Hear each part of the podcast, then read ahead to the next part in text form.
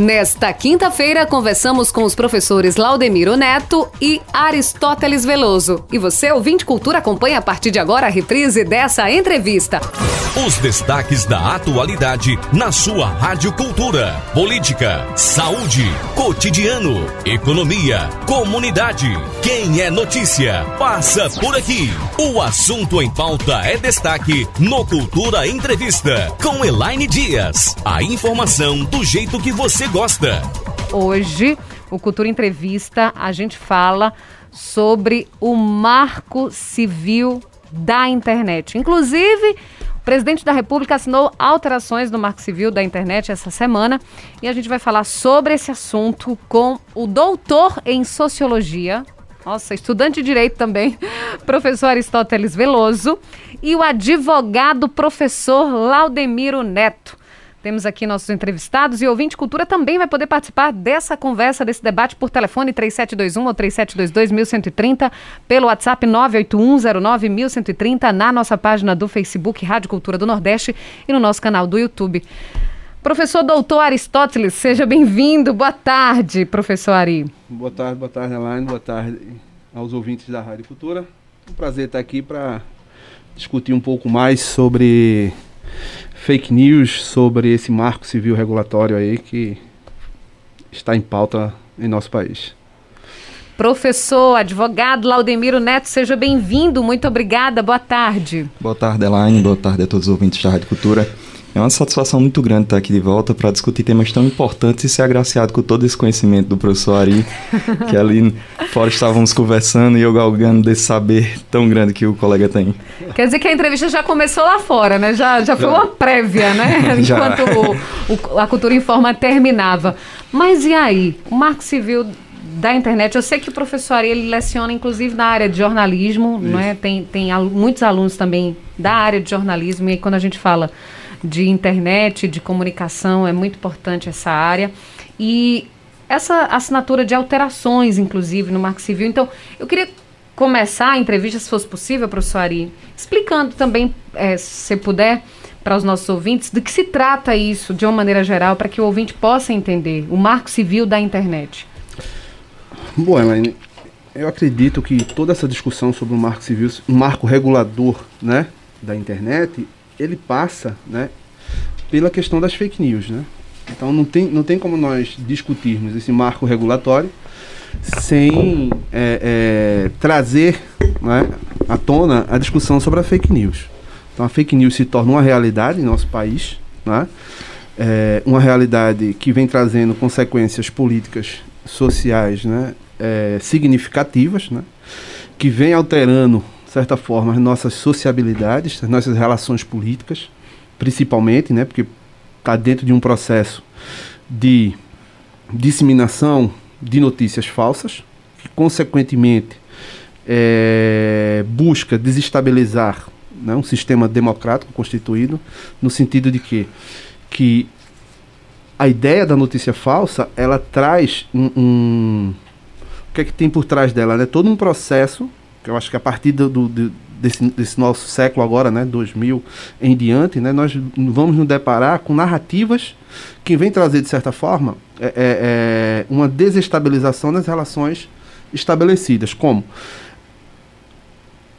os meios de comunicação, né, uma história recente da humanidade, vem trabalhando dentro de um processo de socialização dos indivíduos, né, se torna uma instituição socializadora, né, e já é um, um chavão sociológico, onde é, é, a informação vai se transformar num elemento de suma importância nesse processo de organização das ideias. Então, se antes nós tínhamos a TV, né, é, o jornal impresso, né, o jornal televisivo, hoje nós temos um, um, um, um elemento de, de uma potência na comunicação muito grande, onde qualquer pessoa né, hoje pode produzir conteúdo e disseminar esse conteúdo de maneira, muitas vezes, sem nenhum tipo de controle, sem nenhum tipo de regulamentação.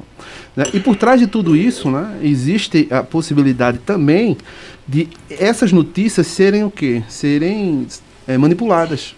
Manipuladas para manipular também a opinião pública. Então, veja, todo tipo de informação hoje ela é veiculada né?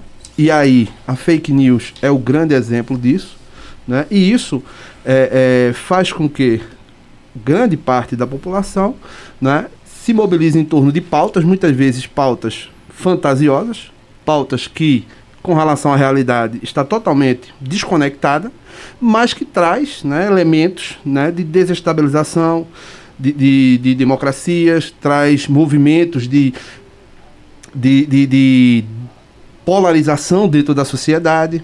Né? Então você percebe claramente que esse mecanismo agora, que eu sempre eu gosto de frisar, que é um, um movimento de socialização. O que seria essa socialização, professor? Seria justamente a ideia de que nós passamos a ser o quê? Formados dentro desse sistema. Então, a partir de 2007, eu, eu, acho que o Facebook entra aqui em 2007, o Facebook, o WhatsApp, Instagram se transformaram em ferramentas de formação das pessoas. Então as pessoas têm um, uma, uma pesquisa recente que diz que grande parte da população brasileira, mais de 60% da população brasileira, se informa pelo WhatsApp. E eu fiquei assim, né? É, é, é, bastante reflexivo sobre isso, né? Então, e os outros canais de socialização, né? Como a uhum. educação, a própria religião, a família, né? Então você percebe que e isso a partir de 2014 você vai perceber isso claramente que houve um, um, processo de massificação dessas fake news muito grande. E dentro de um processo de disputa política gigantesco aqui na nossa. Né, que criou Porque uma boa, polarização muito grande. sempre existiu, né? Mentira sempre existiu, mas Isso. não nessa dimensão com a internet. Não né? nessa dimensão, porque a gente entra numa, numa nova dimensão da nossa sociedade, né? Das nossas relações onde esse mundo virtual é a pedra de toque da sociabilidade hoje, né? Então esse mundo virtual é onde nós interagimos muito mais do que o mundo real. Então a arena de disputa política está nesse mundo virtual. Então se a gente tenta compreender esse fenômeno, a gente vai perceber que as mídias sociais elas são responsáveis por esse processo de formação das pessoas. Né? Então existem mecanismos é, é, comportamentais nessas ferramentas que induzem de certa forma né, as pessoas a tomarem determinadas decisões né, a partir de quê? De uma leitura que é realizada dentro dessas plataformas do perfil das pessoas. Então fica muito mais fácil você mobilizar essas pessoas a partir de agendas pré-estabelecidas, que eles têm esse controle, né? e formar o que a gente hoje utiliza muito a expressão, as suas bolhas. Né? e comunicar-se com essas bolhas. Né? E, então, consequentemente, eu compartilho daquela informação isso, que eu acho que é isso, é verdade, que, que é, eu acredito. Que eu acredito que seja verdadeiro, porque ali eu estou dentro de... Né? Supõe-se que eu estou dentro de em contato com amigos, eu estou em contato com pessoas da minha confiança e que essas informações são altamente confiáveis. E muitas vezes são né, construções, são notícias falsas, né, que buscam construir representações, estigmas, né, criar uma polarização entre amigos e inimigos, levando o nosso país um caos. Não só o país, né, não só o Brasil, né, mas se você pegar isso, Estados Unidos, grande parte da Europa, está né, passando por esses momentos de grandes polarizações. Né, onde tem a, a, grande mídia, né, as redes sociais, como um elemento, uma plataforma para a disseminação desses, desses ódios, né, desses, desses discursos que buscam a polarização, que se alimentam pela polarização, né, e que hoje né, se coloca a necessidade de uma certa regulamentação desse espaço, né, que é uma discussão que vem desde a década de 90, a necessidade de regularizar esse espaço, né, uhum. né, não, não seja um espaço totalmente livre, mas que existem resistências né, para que se, é, se, se regularize né, as ações dentro, né, de certa forma, dentro desse espaço. Então eu acho que a discussão passa por aí. Eu acho que a fake news que acendeu essa, essa luz vermelha para que a gente pudesse é, discutir realmente um processo para regularizar o que é que está sendo produzido ali dentro. Né? Porque você vai ver, tem vários casos.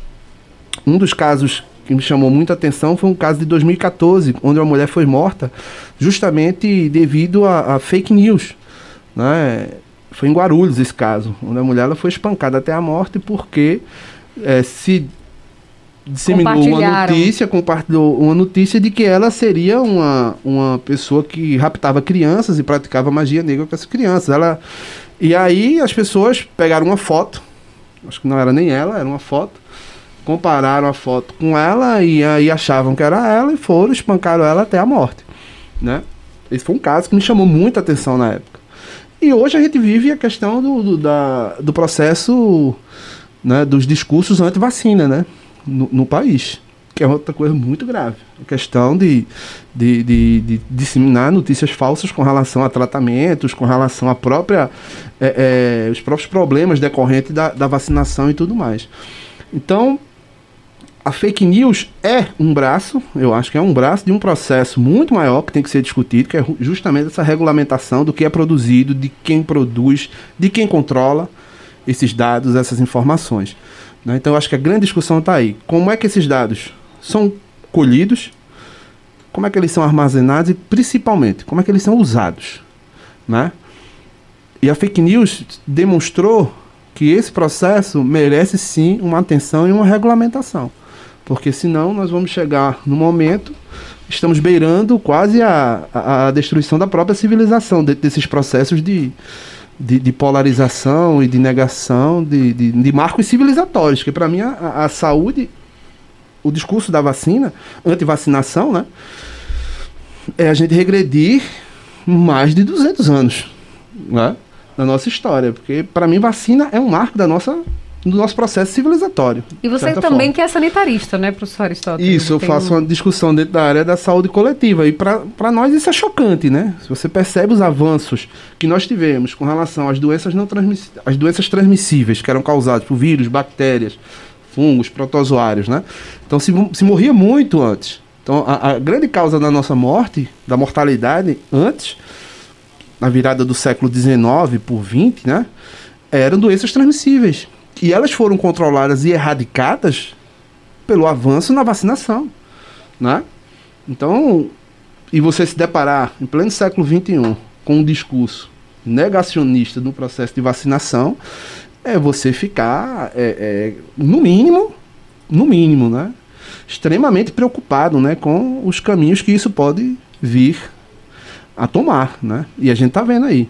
Veja, os Estados Unidos estão entrando numa nova, eu estava lendo recentemente, numa nova onda de, do, da, da, da, da, variante Delta, porque né, parte da sua população que tem vacina disponível para né, se vacinar não está se vacinando em consequência justamente dessa, dessa, desse discurso da fake, das fake news uhum. que alimentou esse discurso anti, anti-vacina. Né? E aí eles estão entrando num problema sério lá de, com relação à variante Delta. E aí, fake news, marco civil da internet, o presidente Jair Bolsonaro assina a medida provisória que é, faz algumas alterações, inclusive no marco civil. Do, o professor Laudemiro poderia falar um pouco sobre isso, já que é da área do direito? É, com certeza, Laine. É como o professor Ari ressalta, essa perspectiva, principalmente voltada à figura da globalização, faz com que a gente tenha uma comunicação que transcende as fronteiras dos estados. Então, por exemplo, hoje você consegue um local de fala que você, com uma publicação, você abrange milhares de pessoas é, em passados não tão distantes, essa mesma pessoa não conseguia propagar essa informação de forma tão incisiva. Então, isso abarca todas as áreas, não apenas do direito, mas também das relações sociais.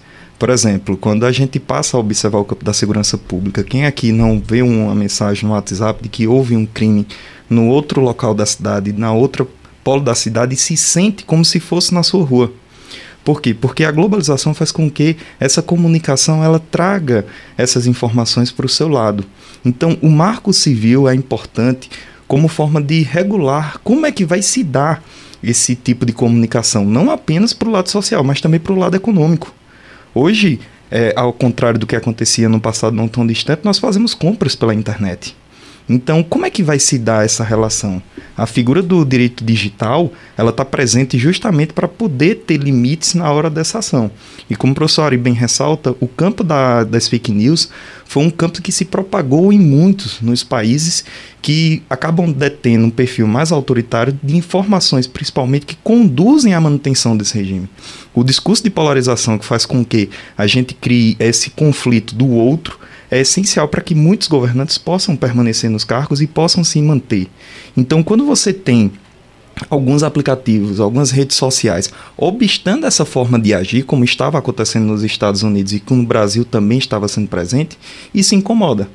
Porque esses seguidores que buscam essas páginas, eles não querem ser contrariados. Dentro do, da perspectiva de que eu trago uma informação e alguém demonstra que essa informação que eu estou trazendo é equivocada, isso mostra que eu não fiz uma pesquisa. Isso não mostra que eu não sou confiável. E as nossas lideranças, elas não querem ter esse estigma. Por isso que muitas vezes age com perseguições ao Facebook, ao Twitter, uhum. ao Instagram, tendo em vista que foi demonstrada a ausência de elementos que denotem que aquela informação é correta, é coerente. É feito o professor Ari ressalta agora. Em pleno século XXI, nós estamos duvidando da perspectiva da vacina. Pois é, inclusive algumas redes sociais, né, aproveitando a sua fala aí, do professor Ari, elas se posicionaram uhum. é, bloqueando contas, inclusive Exatamente. apagando posts que eram contra a vacina. Exatamente. Por quê? Porque isso é um desserviço para a sociedade. Eu sempre costumo dizer, quando falo de fake news, em minhas falas, que é bom a gente comparar como se fosse um GPS de um veículo. A partir do momento que eu coloco a destinação, que é a cidade do Recife, o GPS se encontra contaminado com informações falsas, ele me conduz para Maceió, para João Pessoa. Então, perceba a gravidade que é uma fake news. E o pior que muitas vezes as pessoas sabem que é fake news e mesmo assim propaga aquela informação porque é coerente com o pensamento que ela detém. Que é o mais absurdo. E o que é que acontece? No momento que eu falo, a pessoa que eu envio a informação, é, seja a minha pessoa como professor, eu, dou, estou dando credibilidade àquela fala. E quem a recebe acredita, sinceramente, que ela é verídica, por quê? Porque está partindo de mim, que é uma pessoa que ela conhece. Que então, confia. Que é? confia. Então, quando a gente pega o Marco Civil em 2014 e passa a analisar, é, nós percebemos que um dos objetivos claros é a liberdade de expressão. Contudo, essa liberdade de expressão não abarca a possibilidade de mentiras sendo realizadas por meio dessa liberdade. É uma, é uma falácia, é uma falta de percepção a sociedade pensar que as fake news estão dentro da liberdade de manifestação do pensamento. Quando, na realidade, quando nós observamos os direitos fundamentais presentes na Constituição, nós passamos a perceber que eles não são absolutos, eles são relativos. Então, dentro de uma liberdade de expressão, eu tenho que ter um mínimo de coerência para que eu possa trazer informações que sejam verídicas e não informações que conduzem ao erro. E essa medida provisória que foi editada pelo presidente na última segunda-feira, ela acaba por impedir esse controle por meio das mídias.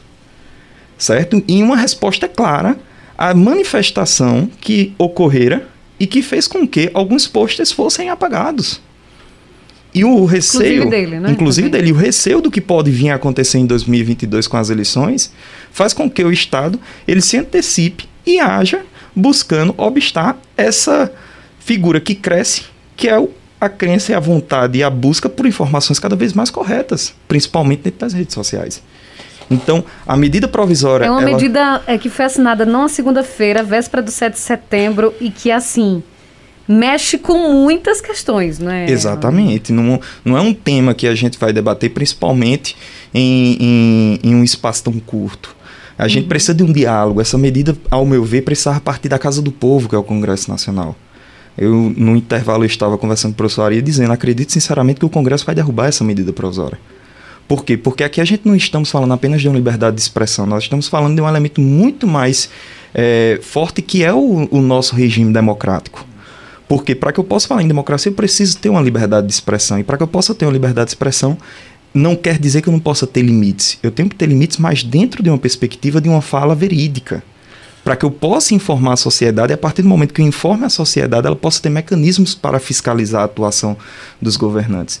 Então, essa medida, ao obstar Facebooks, Instagrams e Twitters de controlar quais conteúdos são ou não verídicos, ela acaba colocando em xeque a própria veracidade daquilo que a gente quer trazer para a sociedade. Pois é, professor, e só dando continuidade no que o senhor está falando, me veio à mente a questão de se nós, se nós, se nós regulamos as nossas relações reais, vamos dizer assim, né? Por que não regular as relações virtuais? Né? Uma coisa é uma fake news, né? uma notícia falsa que não traga consequências maiores. Outra coisa é um discurso ou uma fake news que alimente discursos de ódio. Fake news que alimentem discursos de intolerância religiosa. Uhum. Que alterem news, um resultado de, um, de uma eleição, de uma eleição, por exemplo. Por exemplo né? Que crie inimigos né, a partir dessa. Né, que injurie, que calunie, que. Né, ameace. Que ameace, que difama. Né, que venha a difamar a vida das pessoas. Então, isso não é uma estratégia né, adequada para se viver em uma sociedade democrática como a nossa. Né? E como tantas, tantas outras, né? Então, se existe uma regulação no mundo real, por que não no mundo virtual, né? Porque existe um discurso de que é, se se regula um espaço desse, estamos tolhendo a liberdade, como é, é, é o, o, colega coloca, né? Mas de certa forma nós temos nossa liberdade também tolhida uhum. no mundo real, se a gente for fazer esse tipo de prática. Então, é. essa regulamentação, ela parte um princípio de que a internet não pode ser terra de ninguém. Né? Exatamente. E não isso, pode ser diferente da não, realidade, né? Não, não, não, de forma alguma. E isso até para a própria segurança interna é. nossa. A gente tá vendo, muitos países estão sofrendo um processo de polarização muito grande devido justamente a essas práticas que são difundidas nesse espaço virtual que está alimentando essa polarização. Né? Então, acredito que grande parte das democracias no mundo estão começando a perceber que essa liberdade excessiva né, nesse mundo virtual está trazendo consequências gigantescas, não só para o convívio interno, uhum. como para a própria segurança do Estado. Né? Exatamente. Né? Então, a fake news nunca existiu? Ah, não, sempre existiu na história da humanidade. A informação sempre foi um elemento fundamental na política. Né? A informação uhum. e a contra-informação. Os serviços de inteligência vivem disso, de informação e contra-informação. Uma vez eu estava lendo uma revista que tinha. que até me chamou a atenção, que se utilizou fake news, isso na época da, do, do, do Império do Império, no Brasil Imperial, né, na época Dom João II, com relação, se eu não estou enganado, com eles queriam destituir, é, em, em, parece que era destituir um governo aqui na América Latina, na época. E se utilizou de mentiras falsas, eu não lembro agora, mas eu, isso me chamou a atenção, nessa época se utilizou mentiras falsas para derrubar, desestabilizar aquele governo, né? Então, em hoje... época de eleição, por exemplo, municipal, acontecia Isso. muito, né, quando não tinha internet. Isso. Eram uhum. que eles faziam os, os folhetos, os né, é, e, e, entregavam nas portas isso, das pessoas, isso, faziam jornaizinhos, inclusive, né, com mentiras sobre candidatos. E hoje o que é que nós temos, né? Uma, uma, uma concentração maior dessa prática, né? Uma ampliação dessa prática uhum. e sem nenhum tipo de regulamentação, e... né? E com pessoas que fazem esse tipo de discurso pensando que não serão punidos, porque Isso. muitas vezes eles agem dentro de suas casas e acreditam que estão na informalidade, estão na, no anonimato, quando na realidade não é. É feito a gente se deparou com alguns discursos nas últimas semanas de pessoas que literalmente estavam ameaçando terceiras pessoas e que ainda ficavam é, com raiva da resposta estatal. Se eu chego para uma pessoa no meu dia a dia, como o professor bem cita, na vida real, e digo que vou pegar ela e vou encher ela de porrada, essa pessoa vai se sentir ameaçada. Então imagine você fazer um vídeo incitando um grupo de indivíduos a agir dessa forma. E acha que isso não, não é errado. Então a gente percebe como age esse, esse elemento do discurso do ódio, principalmente por meio das redes sociais, que esquece que existem limites nessas relações sociais. Ah, vamos invadir tal, tal órgão do governo, como se isso fosse uma coisa normal. E esquece que está incentivando milhares de pessoas a agir da mesma forma. Então esse marco ele foi importante porque ele põe limites a tais atuações que precisam existir certo? Para que a gente possa, como o professor bem ressaltou, continuar vivendo em uma sociedade civilizada e não voltar à barbárie, como acontecia num passado não tão distante. Professor Ari, é, essa, essa barbárie que o professor Laudemiro fala, ela já está acontecendo na internet? A gente pode afirmar isso? O senhor, enquanto sociólogo, poderia afirmar isso? Eu acredito que sim. Nós já passamos da barbárie. Por quê, é, Elaine? Eu, venho, eu, eu, eu tenho uma, uma, perspectiva de estudos dentro da teoria crítica, né? E tem um autor que eu gosto muito, que é o Adorno. E ele tem uma frase que eu acho magnífica para explicar o nosso momento atual, né? Ele se referiu ao, ao holocausto nazista que ocorreu no, na Alemanha, né, durante a Segunda Guerra Mundial, né, contra os judeus e outros grupos que foram perseguidos naquela época, né, ele dizia, ó, depois de Auschwitz, não existe mais poesia no mundo, né? Então, Auschwitz foi um processo de quê?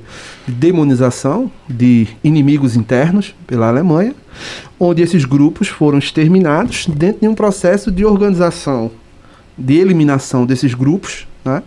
Totalmente racionalizado totalmente organizado. Né? Então se organizou um processo de matança do outro. Né? E Adorno vai e diz, olha, a gente chegou num nível né, de colonização do nosso espaço de comunicação, né? de nossas relações instituídas que não existe mais saída, estamos na barbárie. Ele já falava isso na Segunda Guerra, né? Pós-Segunda Guerra. Uhum. Pós-Segunda Guerra, né? Então hoje caminha-se para isso, Alain. Na minha leitura, né? Eu posso uhum. estar enganado, outros podem. Eu não posso simplesmente fechar os olhos para os avanços também da comunicação. Né? Então a comunicação ela avançou, avançou muito, ela traz benefícios, com certeza. Né? Hoje nós nos comunicamos de forma muito mais rápida. Né? Então a, a tecnologia facilita. A própria vacina é um processo tecnológico, né? de avanço tecnológico. Nós estamos com uma expectativa de vida muito maior com, devido ao avanço tecnológico. Nós conseguimos nos conectar com o mundo de maneira fantástica, instantânea. Né? Então a gente está falando aqui, mas pode ter um, alguns amigos nossos no Japão e outra parte do mundo escutando. Né? Então, mas a gente não pode fechar os olhos para o que vem ocorrendo a partir também desses avanços tecnológicos. Né? Então, quando a gente discute as fake news, a fake news é, é, um processo do avanço tecnológico, então a gente consegue agora disseminar o ódio através de notícias falsas de, uma, de forma instantânea.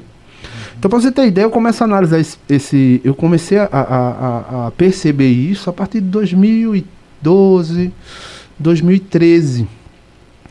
Como essas notícias fantasiosas, elas começaram a aparecer assim de forma muito significativa. Né? Então, eu comecei a perceber isso. Discursos, às vezes, que você olhava e você ria porque você achava que aquilo era piada, só podia ser piada uma coisa daquela, né? Por exemplo, a Terra é plana. A Terra é plana, o, o, o, comunista, o comunismo é do nazismo, uhum. né? Que, que, o, e outras bobagens que você olhava assim, isso faz sentido, a questão da, né, do discurso anti-vacina. E aí você vai percebendo que isso tudo faz parte de uma estratégia.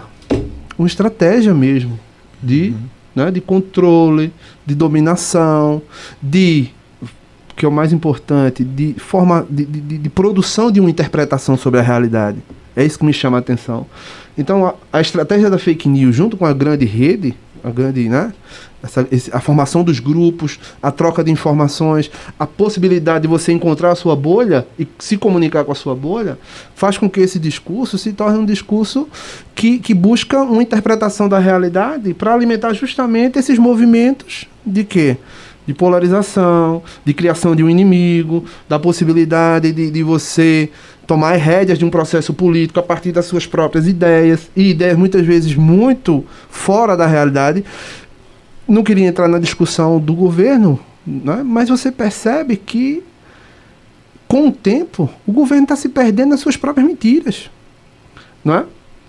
Tá se perdendo. A, a sua base está começando a enxergar que grande parte do que foi colocado se aparece dentro de, um, de, um, de, uma, de uma condição muito fantasiosa, que não existe.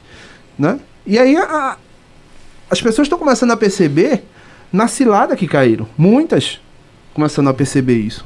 Né?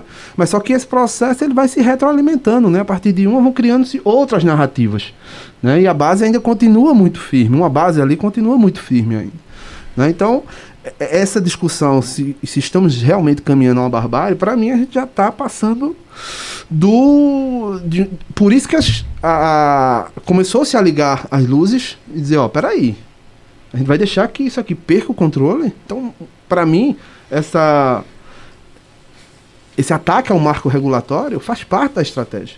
Uhum. Como foi o ataque à imprensa? Como foi o ataque aos, profe aos professores, à rede universitária? Né? Então nós fomos atacados nesse período. Porque nós éramos vistos como quem?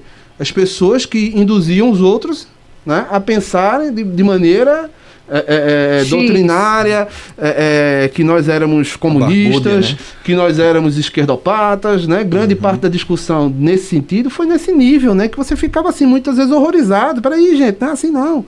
Né? Então, quer dizer, sociologia, filosofia foi tirada do ensino médio, porque não se pode refletir sobre isso, porque a imprensa foi totalmente né, massacrada nesse período e ainda está sendo por esses discursos de ódio, porque é a contraposição, são as estratégias de contraposição a esses discursos, né?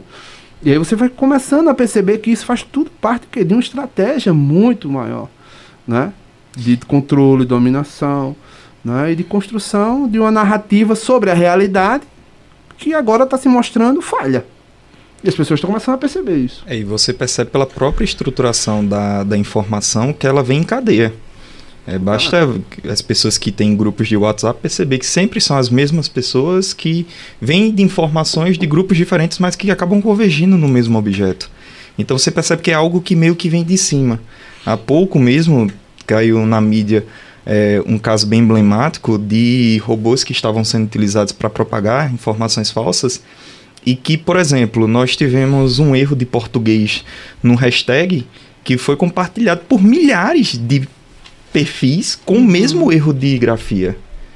Então você é algo orquestrado. Que é algo orquestrado, exatamente. Não. Quem aqui nas eleições de 2018 não ouviu falar de uma famosa mamadeira que diziam que seria implantada? De um livro que teria uma perspectiva totalmente diferente, mas que foi maquiado para mostrar uma coisa altamente pornográfica. Então você percebe que há um discurso nessa figura de querer conduzir a sociedade ao erro. E a sociedade que se informa pelo WhatsApp, por vezes, ela vai ser conduzida ao erro. Por quê? Porque a gente está com um, um, grupo de cidadãos que meio que tem a, o, uma preguiça na pesquisa. Não vai buscar uma informação, não vai buscar uma fonte. Por mais Parece que ela que seja todo absurda. mundo quer ser jornalista, né? Ela... Exatamente. Parece, por mais que ela seja absurda. O negócio é dar, fa falar, fa Poder falar. É, exatamente. Falar. E você percebe que quanto, principalmente, quando a gente observa alguns meios de comunicação mais informais, que você percebe que ele busca incessantemente essa informação que choca. Por quê? Porque essa informação vai trazer curtidas, consequentemente vai trazer novos usuários para a página e ele vai crescer cada vez mais. E não está percebendo que ele está conduzindo a sociedade para um, uma área da desinformação, que é uma área muito perigosa. O professor ressalta a figura da mídia, a figura do, das escolas. Eu me lembro mais recentemente agora a discussão quanto à confiabilidade das urnas. Então eu. Quanto tempo foi perdido pelo é, Congresso, não, pela sociedade, e por nós aqui da imprensa, o tempo todo conversando sobre e isso. E detalhe, a, a mesma pessoa que agora, de uma hora para outra, criou essa temática da urna, foi que foi eleito 28 anos e nunca citou nada sobre ela. Que seus familiares foram eleitos e nunca citaram nada. Aí agora, de uma hora para outra, porque tem essa retroalimentação do conflito, para deixar é, às margens os problemas reais do Estado, e agora, de uma hora para outra, surge esse tema com um procedimento que eu até brincava antigamente dizendo, olha só, gente, o brasileiro entende de tudo, ainda bem que de saúde não entende. E agora na pandemia a gente viu que o brasileiro entende de saúde. É, basta você ver as coisas que ocorreram, inclusive de é, passagens de remédios pelo WhatsApp. Se você tiver com tal sintoma, toma esse. Se tiver com aquele sintoma, toma outro. E não percebem a gravidade disso, a seriedade que isso detém. Então, cada vez que passa, a gente tem que ter um olhar mais crítico para o conteúdo que está sendo posto, e esse olhar tem que partir de nós. Buscar uma fonte, buscar uma pesquisa rápida no Google para saber se aquilo realmente procede ou não. Porque na realidade, quando a gente não faz isso, a gente está deixando de prestar um serviço social que é extremamente importante, uma vez que a gente conduz a sociedade para um campo da desinformação. A gente está conversando aqui no programa com o professor Laudemiro Neto, advogado, professor, também com o professor Aristóteles Veloso, doutor em sociologia. A gente volta já. Cultura Entrevista, reprise. Estamos apresentando Cultura Entrevista, reprise. Voltamos com o Cultura Entrevista. A apresentação da jornalista Elaine Dias. Elaine.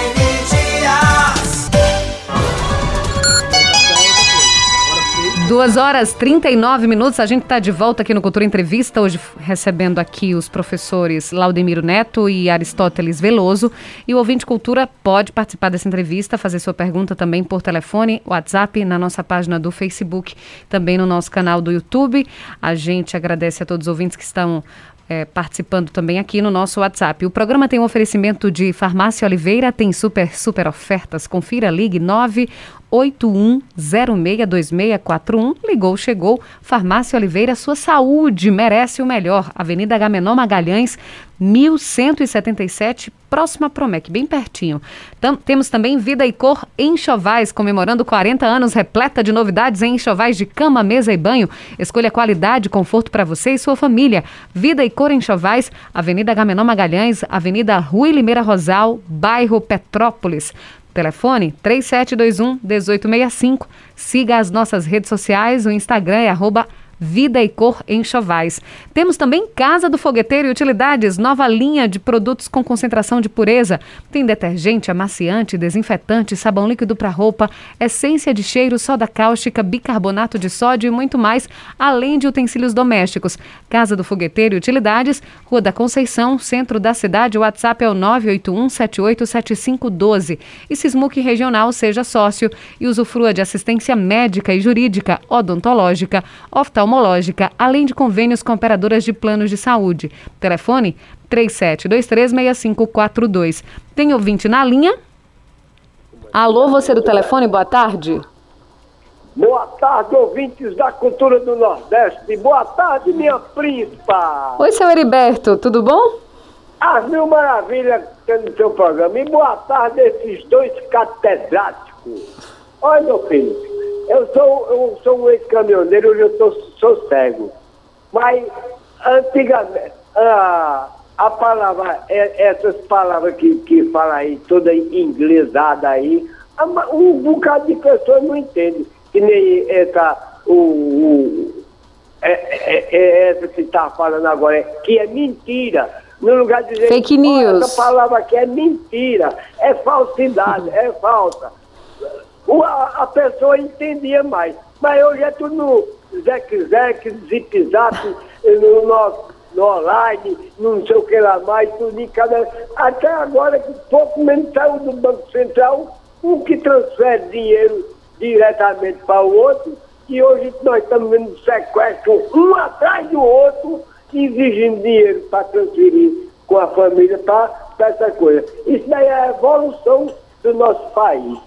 Antigamente, no, o Jornal do Estado era de comunicação, de venda de imóveis, a Bolsa de Valores do dia. E do outro lado tinha uma Folha de São Paulo. Isso em 78.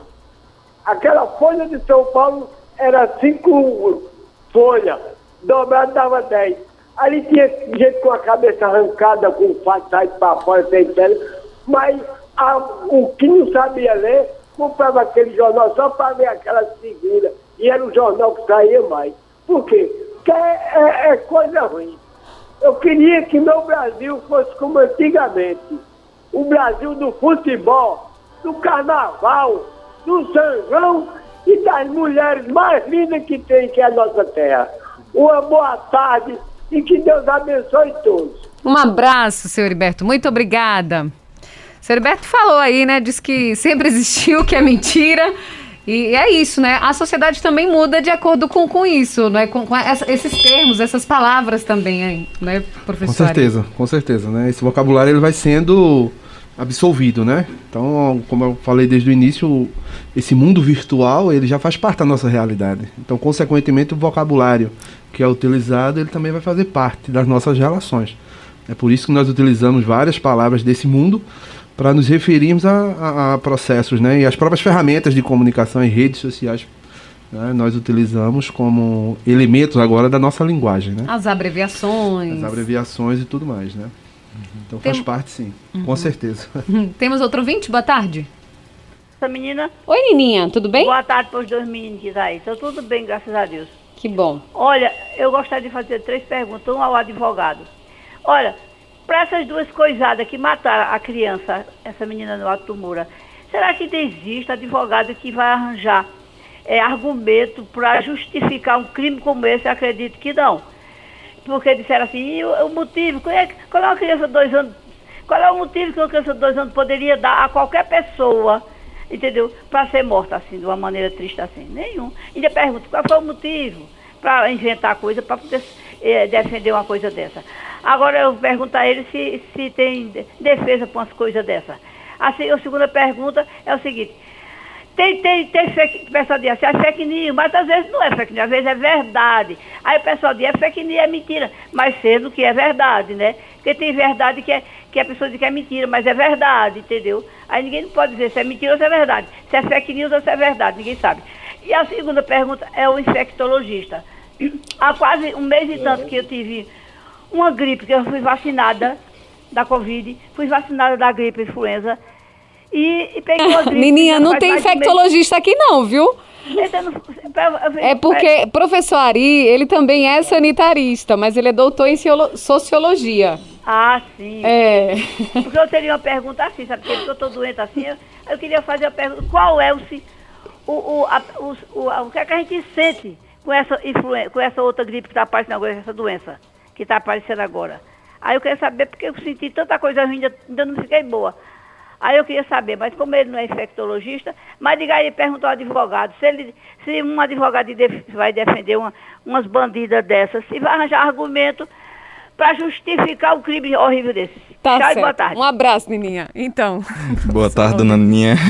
Doninha, é, a questão muitas vezes que a sociedade precisa entender é que a advocacia ela tá para fazer com que a lei seja cumprida, certo?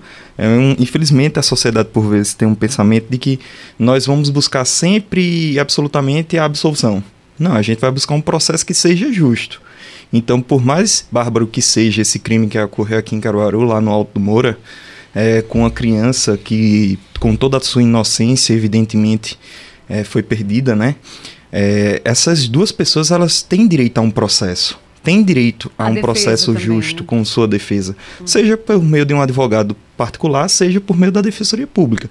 Isso não quer dizer que elas serão absolvidas, mas sim que elas precisam de um acompanhamento profissional para que o processo venha transcorrer e que a pena que seja imposta pelo Estado seja uma pena justa também em relação a esse fato.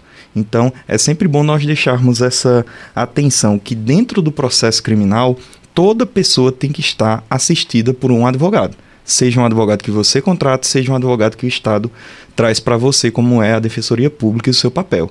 Mas que a defesa ela precisa ser feita para que a gente possa ter um processo justo e que ao final a condenação seja justa tanto para a sociedade como para as partes. Professor Aristóteles, ela falou, né? Tem vezes que o pessoal fala que não é mentira, não é fake news e é verdade. E aí, professor Ari, como a gente pode identificar isso? O que é verdade e o que é mentira, né, Laine? É. Então, se você vai para discussão filosófica, vai ficar um pouco complicado, né? Porque, geralmente nós estamos numa fase de discus- discutir, né, que verdade não existe, né? A verdade é uma, uma, construção discursiva, né? Mas, tentando levar mais para uma discussão é, onde a gente possa compreender esse processo de forma mais, né, é, mais objetiva, vamos dizer assim, não vamos entrar numa discussão filosófica sobre o conceito de verdade nem nem mentira, né? Mas é buscar os fatos, né, Elaine? É aquilo que eu estava falando no intervalo aqui com vocês. Eu acho que existe o fato e existe o falso, né? Existe a- verdade, vamos dizer assim, posicionada no sentido de que você observa um fenômeno e vê que aquele fenômeno se comporta daquela maneira, né?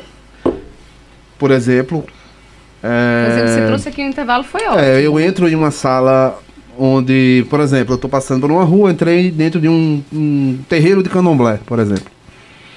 Alguém observa e vai logo né, dizer, ó, eu vi o professor Ari dentro de um terreiro de candomblé. Isso é fato. Eu estava lá.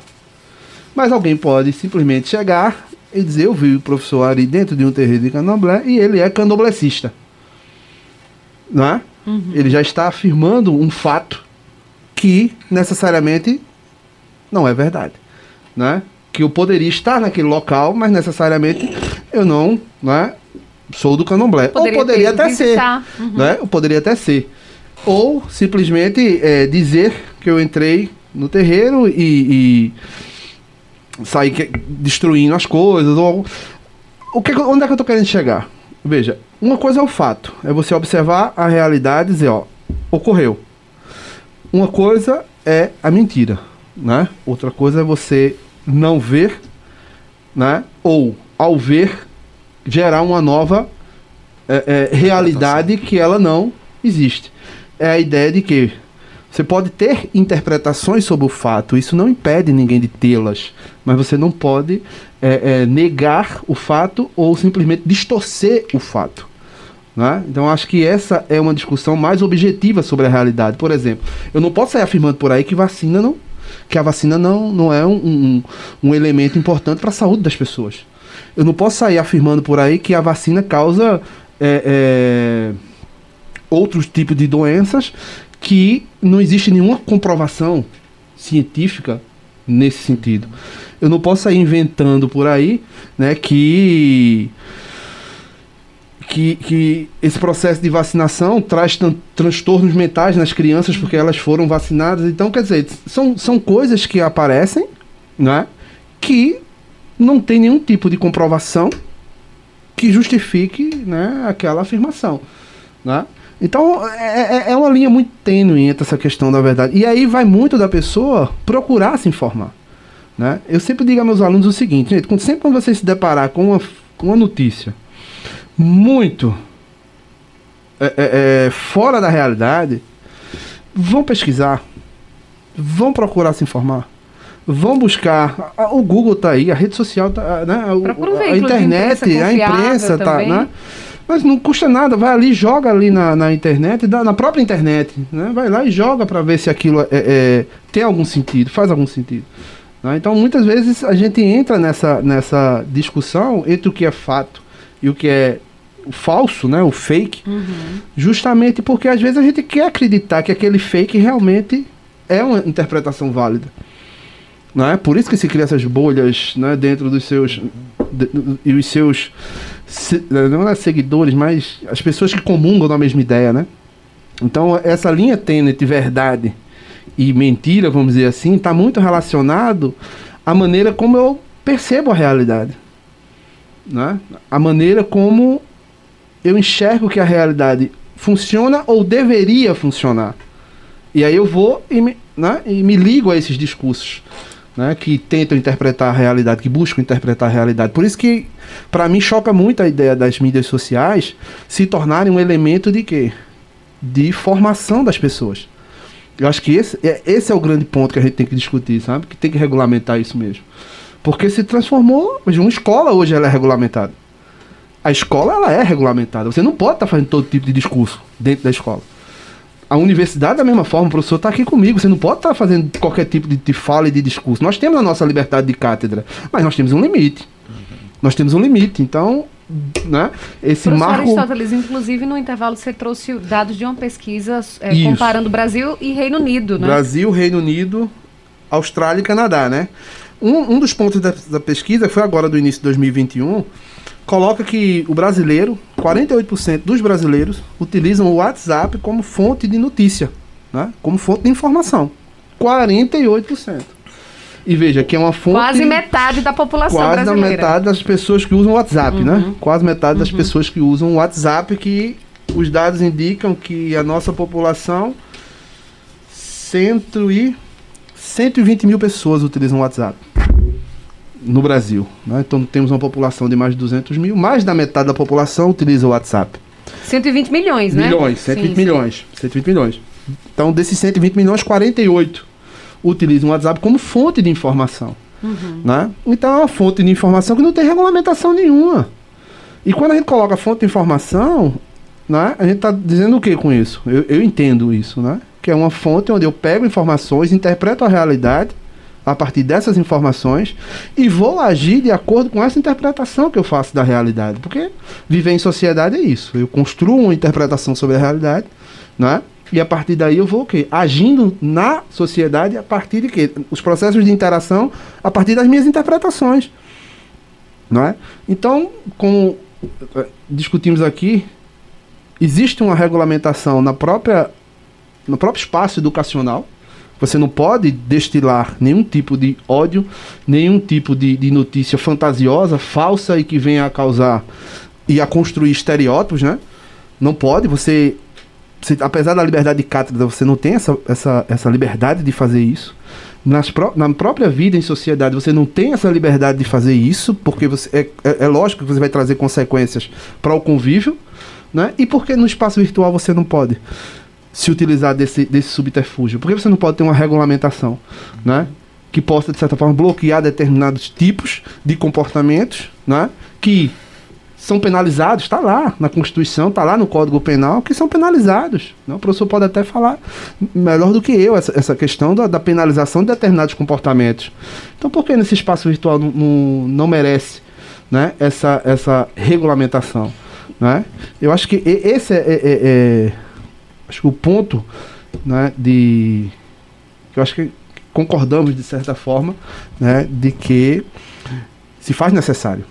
O Reino Unido, apenas 8% Sim, da população. A, voltando, ao, desculpa, 8% na Austrália utilizam o WhatsApp como uhum. fonte de informação, 7% no Reino Unido, 6% no Canadá. Então, se a gente compara, é uma diferença gritante. Absurdo. E aí aquilo que estávamos discutindo no intervalo, né? E a pesquisa traz, né? Grande parte desses países, né, tiveram uma formação educacional, né, muito mais ampliada, né? E tiveram também. Há investimento em educação. Há um né, investimento maior em educação. Acho que não só investimento, né? Eu acho que uma cultura de formação diferenciada das pessoas, né? Uhum. Então a imprensa é um fator importante também, a pesquisa demonstra, né? Grande parte dessa, desses grupos é, consomem informações a partir de noticiários, da imprensa escrita, televisiva, né? E outras fontes de informação, não apenas o WhatsApp. Então a nossa população né, é, é um sintoma bastante preocupante, uhum. né? Nesse sentido. O Mavi Aéreo fez essa pergunta é, que o, professor Ari também acabou de falar, respondendo ao ouvinte Nininha. Eles perguntam nessa confusão toda referente às notícias, perguntam como identificar se tal notícia é verídica, pois estamos acessíveis a turbilhão de informações. O professor Ari acabou de, de falar sobre isso. A Denilton Batista fala, boa tarde, Elaine, excelente entrevista. É verdade que em Moreno está tendo bloqueio dos caminhoneiros? Minha esposa me ligou agora avisando, pois não ouvi. É, estou ligado na cultura. A Denilton, não sei te informar se agora à tarde teve algum tipo de, de protesto. Pela manhã a gente registrou alguns, em alguns pontos aqui em Pernambuco, mas agora à tarde, pelo que a gente está sabendo, até o momento, a gente não recebeu nenhuma informação, tá? Tem aqui o professor... É, Fábio Duarte dizendo o que acha de se um dia mudar a lei eleitoral, podermos votar em candidatos que não sejam filiados a nenhum partido falando sobre política. Gilvan Mendes da Coab diz: Elaine, boa tarde, boa tarde, convidados. A maioria do povo dá mais crédito à notícia falsa do que se informar de onde vêm as notícias. Por isso a Rádio Cultura está de parabéns pela entrevista e sempre é trazendo assuntos interessantes. Parabéns aos nossos entrevistados. José Hilda Nair diz: Boa tarde, estou acompanhando. E um dia meu pai falou: Não tente entender os mistérios, pois você pode enlouquecer. Estou cada dia mais ciente. E tem aqui, a gente lembra aqui, para a gente finalizando, só uma, uma questão, professor Laudemiro. A própria OAB também, ela se posicionou com relação a, a, a essa medida provisória da última segunda-feira assinada pelo presidente Jair Bolsonaro, não é? A é. própria é, OAB. É, pois é. A OAB ela faz o seu papel como cidadã em defesa da democracia, buscando sempre agir quando qualquer um dos poderes acaba por orbitar a sua função. Então, seja a nacional como a nossa seccional aqui em Caruaru, que é presidida pelo o Dr. Fernando Júnior, ela sempre se mostra proativa nesses temas de discussão social, tendo em vista que nós somos operadores do direito, então nós temos que fazer a interpretação conforme a Constituição de igual modo. Então, a partir do momento que você é, traz uma medida provisória como mecanismo para obstar uma regulamentação, porque foi o que ocorrera aqui no caso em tela, você está indo de encontro àquilo que a sociedade almeja, que é uma informação correta, coerente, que venha trazer a veracidade conforme emana do seu é, ofício. Então, não só a AB, mas várias redes sociais se manifestaram contra essa medida. Por isso que em minha fala logo no início eu ressaltava que acho muito difícil o Congresso Nacional manter esses vetos que foram postos pelo presidente e venham derrubar mostrando mais uma vez que o Congresso está atento. Apesar do clima político que por vezes permeia as decisões do Congresso Nacional, é, se você for observar os últimos governos, e aqui nada entrando numa perspectiva política, mas sim também voltado para o lado fático, você percebe como houve medidas provisórias e como houve vetos que foram derrubados pelo Congresso. O pacote anticrimes é um exemplo disso. Então mostra que o Congresso ele também está atento com as demandas sociais e está percebendo quando há uma medida que busca na realidade contornar um pseudo problema que o governo acredita ter e que possa existir para as próximas eleições. Então essa atenção é principalmente importante quando nós lidamos com o poder originário das leis que é o Congresso Nacional e aqui de forma derivada a medida provisória. Tá certo. Eu gostaria de convidá-los, inclusive, para outras entrevistas. Eu acho que a gente pode conversar, inclusive, sobre muitos assuntos e sobre esse, porque não dá tempo para trazer todos os detalhes para os ouvintes, inclusive detalhes da própria medida provisória, né, que o presidente Bolsonaro acabou assinando na última segunda-feira. Mas é muito importante tê-los aqui conosco, trazendo conhecimento, reflexão, acima de tudo, para os nossos ouvintes. Eu agradeço imensamente a esses dois mestres, ao professor Aristóteles Veloso e ao professor Laudemiro Neto. E deixo convite para que o, as discussões continuem e que a gente possa conversar ainda também sobre outros assuntos que regem a nossa sociedade, né, professor Ari? Muito obrigada, parabéns. Muito obrigada por tanto conhecimento aqui compartilhado conosco. Muito obrigada. Mas eu que agradeço o convite, né? Estou sempre à disposição, sempre possível, para contribuir com esse debate. Eu acho que a reflexão é necessária, né? E os meios de comunicação, como o rádio, né? Tem um papel importante nisso. Principalmente nessa questão das fake news, né? Do combate a esse tipo de, de prática que, de certa forma, está trazendo muita instabilidade para o nosso país. Mas eu agradeço novamente e e estamos à disposição. É. Até breve. Até breve. muito obrigada, professor Laudemiro. Muito obrigada, parabéns. E muito obrigada também por compartilhar conhecimento aqui com os nossos ouvintes. Eu que agradeço, Elaine. É uma satisfação muito grande estar aqui na Rádio Cultura, sabendo que esse método é importante de comunicação aqui no nosso município e região. E dividir a mesa com o professor Ari é uma satisfação muito grande. Não conhecia, mas hoje tive o prazer de, de debater um pouquinho com ele e buscar aí dessa fonte de saber tão importante para a nossa sociedade, para a formação dos nossos alunos aqui do município, né? Tá certo, muito obrigada, professor Laudemiro Neto, professor Aristóteles Veloso, nossos entrevistados de hoje. A gente agradece a você, ouvinte Cultura, pela audiência, pela companhia. Tivemos os trabalhos técnicos de Sandro Rodrigues. Um grande abraço e a gente se encontra amanhã. Até lá. Você ouviu Cultura Entrevista com Elaine Dias.